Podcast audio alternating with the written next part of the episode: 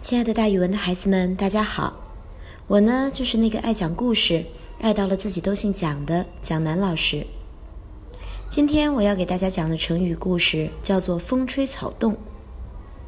春秋时期，楚平王是一个十分迷恋女色的君王，后来居然还霸占了自己的儿媳妇儿。大臣伍奢对君主这样的行为非常反对，楚王一不高兴。下令就把伍奢抓了起来，连伍奢的大儿子也一起被杀死了。在这之后，伍奢的二儿子伍子胥，也就是伍元，看到情形不对，就赶紧逃命。他一路上躲躲藏藏，有什么风吹或者草摇动的声音，他都会被吓到。有一天，伍子胥逃呀逃呀，逃到了江边，遇到一个渔翁。渔翁看他气度不凡，就问他真实姓名。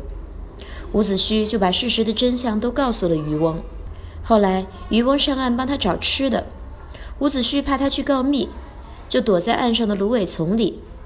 等到渔翁一回来，发现伍子胥不在，就要他不要担心，快点出来，还给他吃了鱼露和麦饭，让他吃了一顿丰盛的晚餐。饱餐一顿之后，伍子胥非常感动。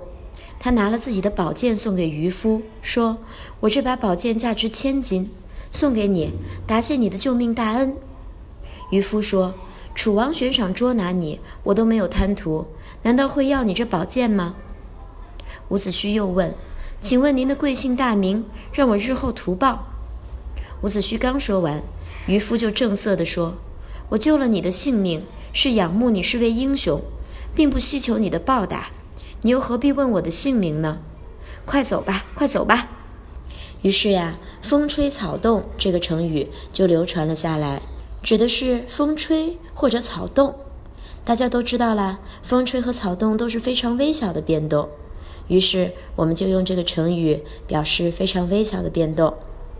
比如说，上课的时候有些同学不专心，老师就会说了：“怎么一点点风吹草动，你们就东张西望的呀？”好了，孩子们，今天的成语故事就给大家讲到这儿，咱们明天见哦。